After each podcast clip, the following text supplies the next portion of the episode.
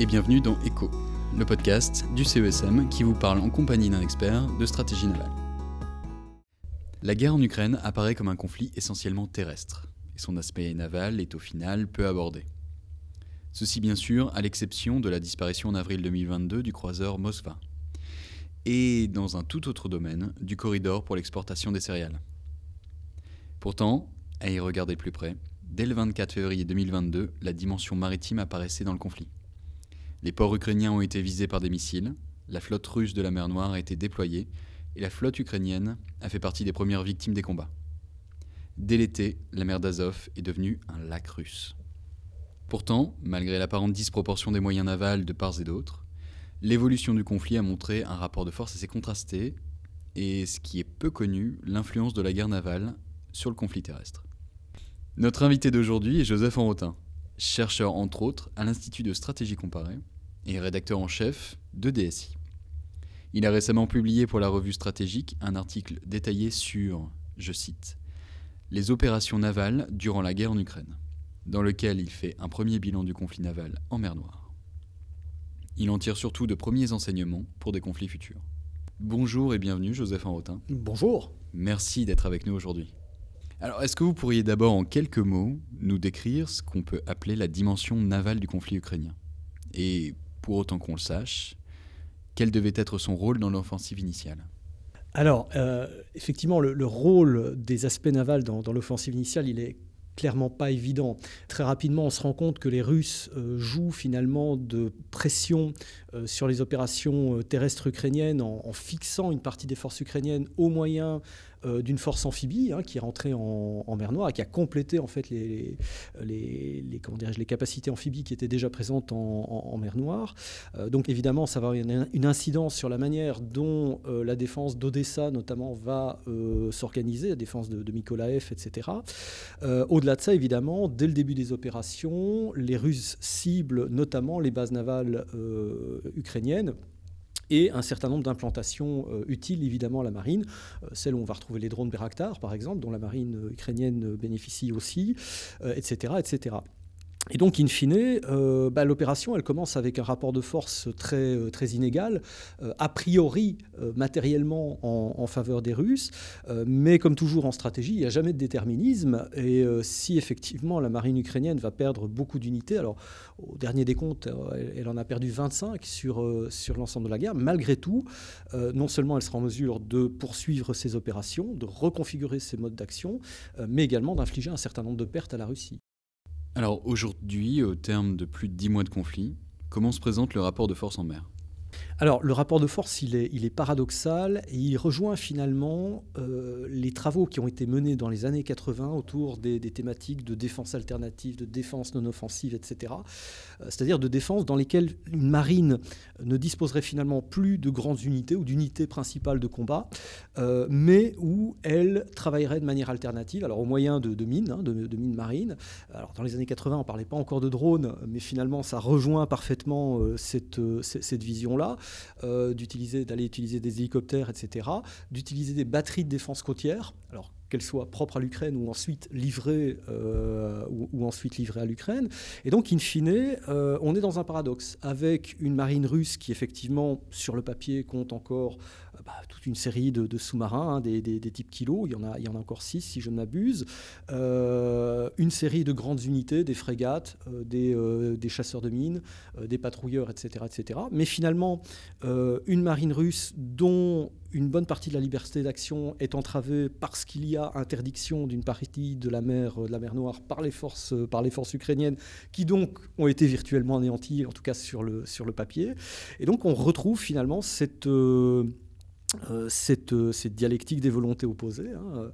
Pour le coup, Beaufre n'était pas marin, mais, euh, mais cette dialectique des volontés opposées bah, qui s'applique également au domaine, au domaine naval avec bah, une marine russe qui reste finalement à euh, opérer euh, à proximité de, Sébastopol euh, depuis Novorossiysk et qui sert finalement aujourd'hui de, de, batterie d'artillerie lanceuse de, missiles de croisière vers l'intérieur du pays et non pas dans une optique finalement de, combat naval. Alors juste un point particulier, mais dont on a beaucoup parlé. À votre avis, la perte du Mosva, au-delà de son aspect symbolique, a-t-elle eu des conséquences notables sur l'activité de la marine russe en mer Noire? Alors je pense que oui. Euh, alors objectivement parlant, l'utilité principale du Moskva, c'est-à-dire la, la, lutte anti-navire, effectivement, à la base, vu l'état de la marine ukrainienne, de ce qu'il en restait après les premiers jours, évidemment ça ne servait pas à grand-chose. Par contre, le Moskva est aussi euh, disposé de, capacités antiaériennes euh, fort respectables, hein, avec des missiles euh, bah, S-300, la version navale des missiles S-300. Et donc en fait, il offrait un, parapluie anti-aérien, anti finalement, y compris aux opérations des forces terrestres russes opérant sur la côte.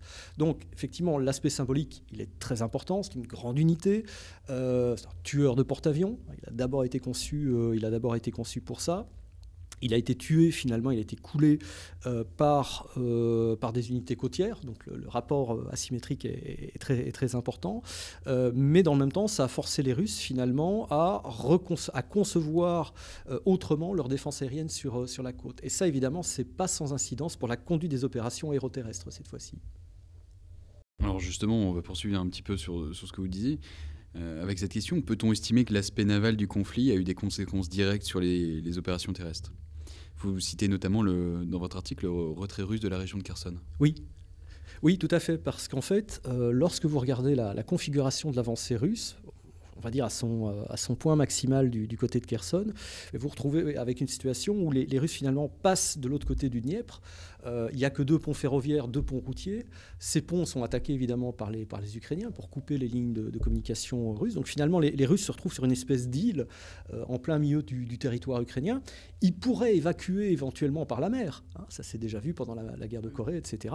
Euh, mais là, justement, les Ukrainiens, la marine ukrainienne, disposent de capacités d'interdiction. Donc déployer des bâtiments amphibies que les Russes ont d'ailleurs pour euh, faire échapper, hein, euh, en tout cas pour faire en sorte que du, matériel, des forces, etc., puisse quitter la zone de Kherson par la mer, mais du coup, ça devient impossible. Et là, évidemment, bah, les, Ukrainiens en jouent, euh, permettent, si vous voulez, de, de, verrouiller toute cette zone de Kherson, et puis bah, ensuite, évidemment, de la matraquer pour, euh, pour réduire au maximum les, les, les, forces russes. Donc oui, ça a bien eu, euh, ça a bien eu une incidence, effectivement. Oui, d'autant plus que, si je ne me trompe pas, les, les Ukrainiens ont spécifiquement ciblé les, les navires amphibies russes quand ils étaient au port etc. Alors oui, il y, y, a eu effectivement cette attaque à, à Berdiansk qui était très intéressante parce qu'en fait, elle s'est faite avec un missile sol-sol, donc a priori un, un missile SS-21, donc pas du tout quelque chose qu'on aurait pu penser adapter à, à, de la frappe anti-navire avec effectivement un, alligator, si je ne dis pas de bêtises, euh, qui, euh, enfin un transport de char en fait qui, euh, qui, a été détruit à quai, un autre qui a été touché, qui, a, parvenu à, quitter le port, et donc les, Ukrainiens ont toujours été euh, prompts, on va dire, à essayer de, cibler effectivement les, forces russes. Il y a un vrai mystère également dans, cette guerre-là, c'est que dès le début des opérations, euh, les Russes donc ont massé des forces amphibies face à, Odessa et puis face à Mykolaev, etc. les Ukrainiens auraient été tout à fait en mesure finalement de détruire ces bâtiments avec leurs batteries côtières, dont il est avéré qu'ils en avaient conservé un, certain nombre. La question, c'est pourquoi ne l'ont-ils pas fait? Est-ce que, parce que finalement, c'était des cibles assez, euh, assez faciles, assez évidente. Est-ce que c'était par économie des forces pour se réserver sur des unités de combat naval euh, Est-ce que c'était afin finalement de ne pas euh, détruire, euh, de ne pas couler euh, des forces terrestres hein, qui sont embarquées à bord des, des, des lestés Donc est-ce que ce n'est pas pour aggraver le conflit, etc. Donc là, il y, a une vraie, il y a une vraie question qui reste en suspens. Toujours dans votre article, vous, vous écrivez que malgré son infériorité, l'Ukraine n'est pas restée inactive et a développé des stratégies navales alternatives, en s'adaptant de facto à la symétrie des forces. Est-ce que vous pouvez nous préciser à quoi vous faites référence euh, Et au final, est-ce que justement ça, ce, n'est pas l'un des principaux enseignements de ce conflit? Alors en fait, euh, d'un point de vue purement matériel, effectivement, c'est l'appui sur les, sur les mines, c'est l'appui sur les batteries côtières, c'est l'appui sur les, drones, euh, c'est l'appui également bah, sur des unités euh, qui vont euh, contrer en fait des petits patrouilleurs russes à coups de missiles anti-chars tirés depuis la côte, etc. Donc finalement, on, rejoint deux figures de la, de la, stratégie navale, tout en étant en plein dans la stratégie alternative façon années 80 dont je vous parlais tout à l'heure. On rejoint deux, figures. La, la, première, d'un point de vue pragmatique, d'un point de vue praxéologique, c'est peut-être la figure de, l'amiral Fisher, euh, First Sea Lord anglais, qui disait ben voilà, euh, finalement, le, le, rôle de la marine, c'est d'essayer de, d'embêter la, marine d'en face avec tous les moyens dont elle dispose, euh, avec chaque bon Dieu de, choses dont elle dispose, si, je, le cite correctement. Et donc effectivement, c'est pas forcément avec des bateaux, mais voilà, ça, ça doit être en, liaison. Et la deuxième figure, on va dire, fois-ci d'un point de vue un peu plus conceptuel, ben, c'est l'amiral Castex. Euh, on est en plein dans les servitudes stratégiques. Qui domine la terre peut éventuellement tenter de dominer la, mer, pour autant que l'armement le, permette, hein, que la, portée de l'armement, du drone, etc. le, permette. Qui domine la mer peut tenter éventuellement d'aller dominer la terre. qui domine les airs, etc. etc. donc au final, bah, on est en plein cœur de la stratégie, d'une application intéressante de la stratégie navale, mais aussi de toutes ces différentes figures. La stratégie d'interdiction de zones menée par l'Ukraine semble avoir été efficace. Est-ce selon vous la raison pour laquelle la Russie n'a pas tenté de débarquement? C'est une bonne question. Alors l'ouverture des archives évidemment permettra de, le dire, mais à titre hypothétique, on peut effectivement se dire que euh, pour la Russie, ça aurait été très embêtant de perdre euh, 7 ou 8 LST, hein, euh, transport de chars, et surtout l'équivalent de deux brigades d'infanterie de marine. Et on a vu euh, à travers le conflit, hein, au fur et à mesure du conflit, à quel point justement le fait de disposer de forces qui étaient militairement euh, efficaces, pertinentes, formées, entraînées, a constitué un talon d'Achille pour les Russes. Donc, est-ce qu'ils le savaient et qu'ils n'ont pas finalement poussé euh, leur avantage. Dans le même temps, d'un point de vue euh, strictement terrestre, dira-t-on, euh, c'est bien beau de mener une opération amphibie, mais en même temps, il faut que les opérations terrestres, enfin que la progression terrestre par la, voie terrestre permette de faire ensuite une, de faire ensuite une jonction. Donc, je serais tenté de dire qu'à mon avis, du côté des Russes, il y a, voilà, ça balance entre ces deux pôles-là. D'un côté, la possibilité de perdre par les effets d'interdiction euh, une force quand même considérable. Euh, de l'autre côté, le fait de, euh, de l'inefficacité finalement tactico-opérative à faire débarquer une force qui ne pourrait pas être appuyée par une force terrestre venant, venant de l'autre côté. les archives le diront. Oui, parce qu'au final, un débarquement amphibie, c'est toujours quelque chose de, de, très risqué et de, mhm. très, comment dire, de, très fragile. Oui. oui. Et l'histoire a montré qu'il fallait des moyens particulièrement importants pour que, pour que ça réussisse. L'aspect naval du conflit ne se limite pas à la confrontation russo-ukrainienne. D'autres acteurs jouent aussi un rôle, au premier plan desquels la Turquie en mer Noire. Comment peut-on définir son rôle, qui semble très ambigu? Oui, alors effectivement, euh, je pense qu'on ne peut pas penser le rôle naval euh, de la Turquie à l'égard de la Russie sans penser en fait les relations entre la Russie et la Turquie d'une manière générale. Euh, et là où ils sont finalement dans une relation de partenaire-adversaire. la Turquie, c'est le seul État de l'OTAN qui a abattu un avion russe durant ces dix dernières années, voilà, ce qui est quand même assez indicatif. c'est un pays qui est en rivalité quasi permanente avec la Russie, que ce soit en Libye, que ce soit dans le nord de la Syrie, que ce soit effectivement en mer Noire, que ce soit dans les en matériel euh, de la Turquie à l'égard de, de, l'Ukraine, y compris d'ailleurs sur le plan naval, construction de, corvettes, livraison de drones, etc. Euh, et dans le même temps, effectivement, bah, c'est un pays qui, euh, malgré tout, parvient à conserver une certaine forme de, une certaine forme de, dialogue avec la Russie. Je, serais tenté de dire qu'en fait, les, les, Turcs ont été déterminants. Alors, évidemment, mon interprétation peut être remise en cause, peut-être questionnée, etc. Mais je pense que leur rôle a été déterminant à partir du moment où ils fermaient euh, les détroits turcs. Parce qu'à ce moment-là, cela interdisait à la Russie la possibilité, alors sauf à forcer évidemment le passage, mais là on, rentre dans l'inconnu, euh, ça interdisait à la Russie d'engager euh, des forces navales bien supérieures en fait en mer Noire. Euh, et inversement de faire sortir des bâtiments qui étaient en mer Noire pour les faire basculer ensuite vers la, Méditerranée. Méditerranée où il y avait par ailleurs une, vraie confrontation euh, bah, qui aurait tout à fait trouvé sa place durant la guerre froide, euh, avec trois groupes de porte-avions occidentaux, hein, un français, un italien, un américain. Et puis de l'autre côté, deux groupes d'action surface russes. Voilà, donc on, était quand même dans une configuration assez, assez complexe et débordant en fait de la, de la mer Noire. Et donc, bah, du coup, la Turquie est apparue comme un pivot. C'est elle qui finalement régulait la, vanne de passage euh, entre euh, la, mer Noire et la mer Méditerranée. Maintenant, s'y dit, je pense que le, rôle de la Turquie, notamment au niveau des, euh, des envois d'armement, est sous-estimé. Euh, des quelques indications que, que, j'ai en la matière. Elle a livré beaucoup plus de drones que ce qu'on a pu euh, lire ou, entendre ou, voir à travers les différentes déclarations qui, euh, qui, qui ont été faites. Et donc c'est un rôle qui est faussement ambigu finalement. maintenant, la Turquie, c'est la Turquie. Donc c'est un État qui est quand même dans des relations assez particulières, y compris via ses, à l'égard de ses partenaires de l'OTAN, et y compris à l'égard des, des États européens d'une manière, d'une manière générale. Euh, donc ma foi, on verra, euh, on, verra un petit peu ce que cela peut donner.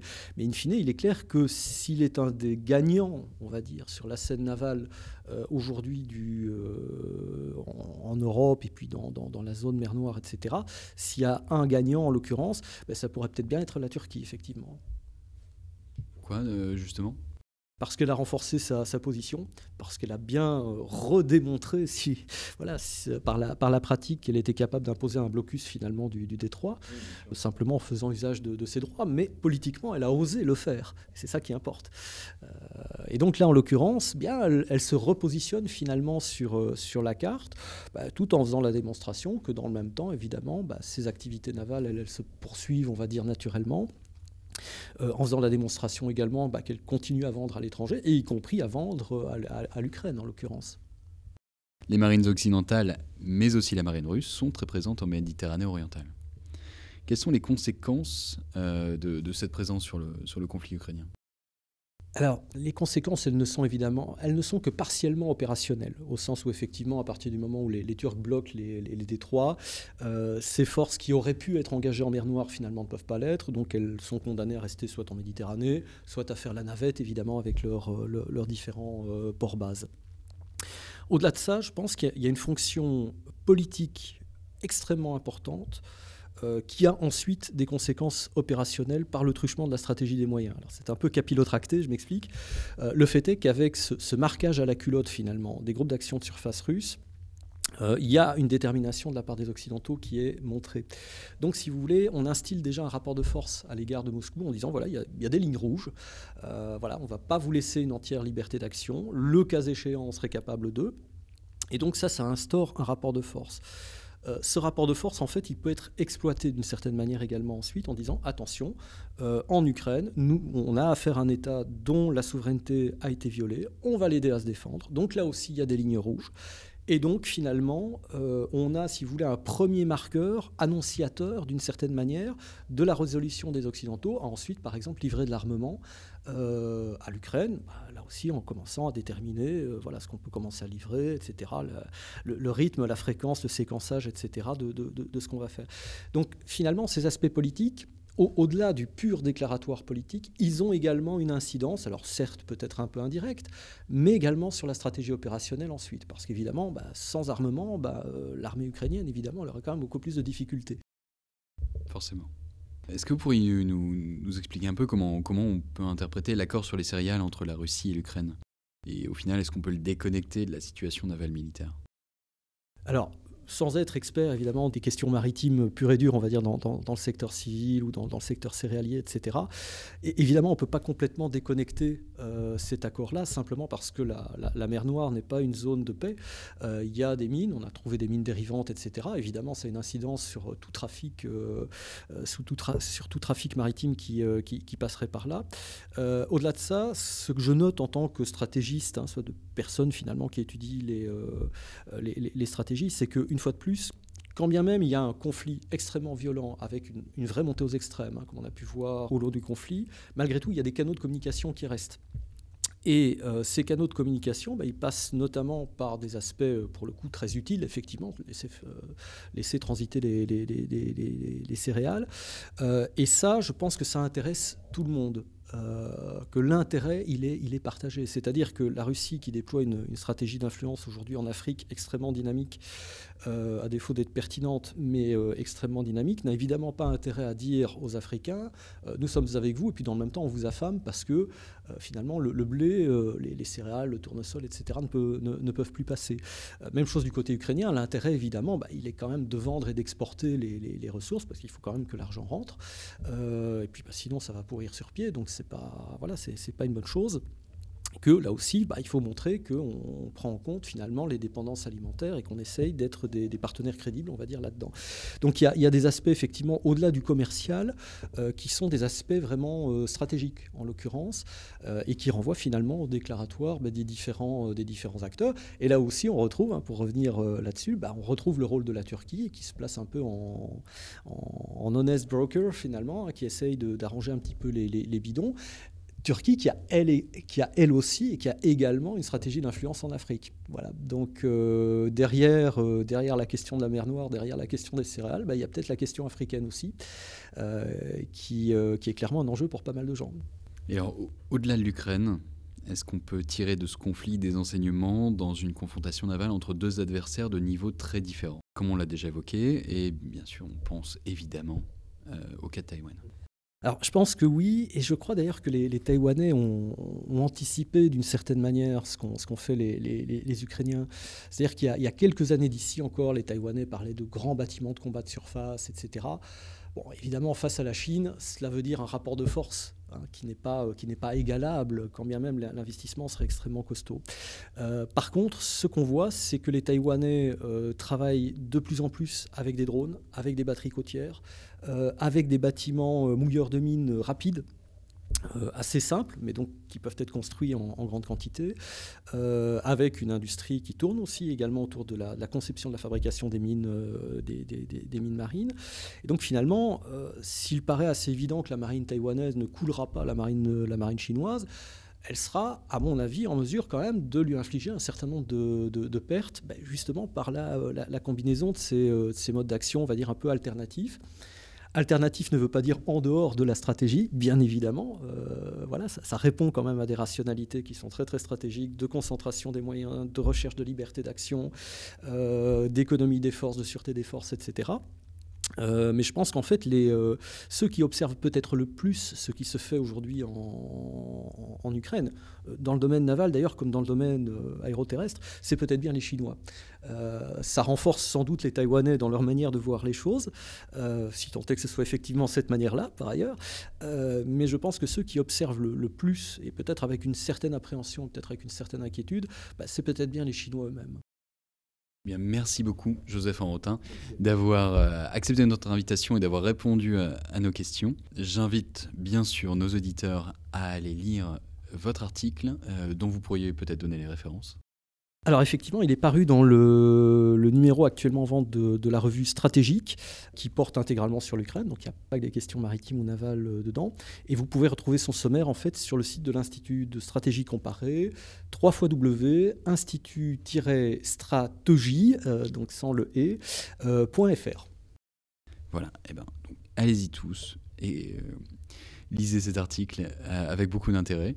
Je vous remercie à tous pour votre écoute et je vous dis à très bientôt dans un nouvel épisode d'ECHO, le podcast du Centre d'études stratégiques de la Marine.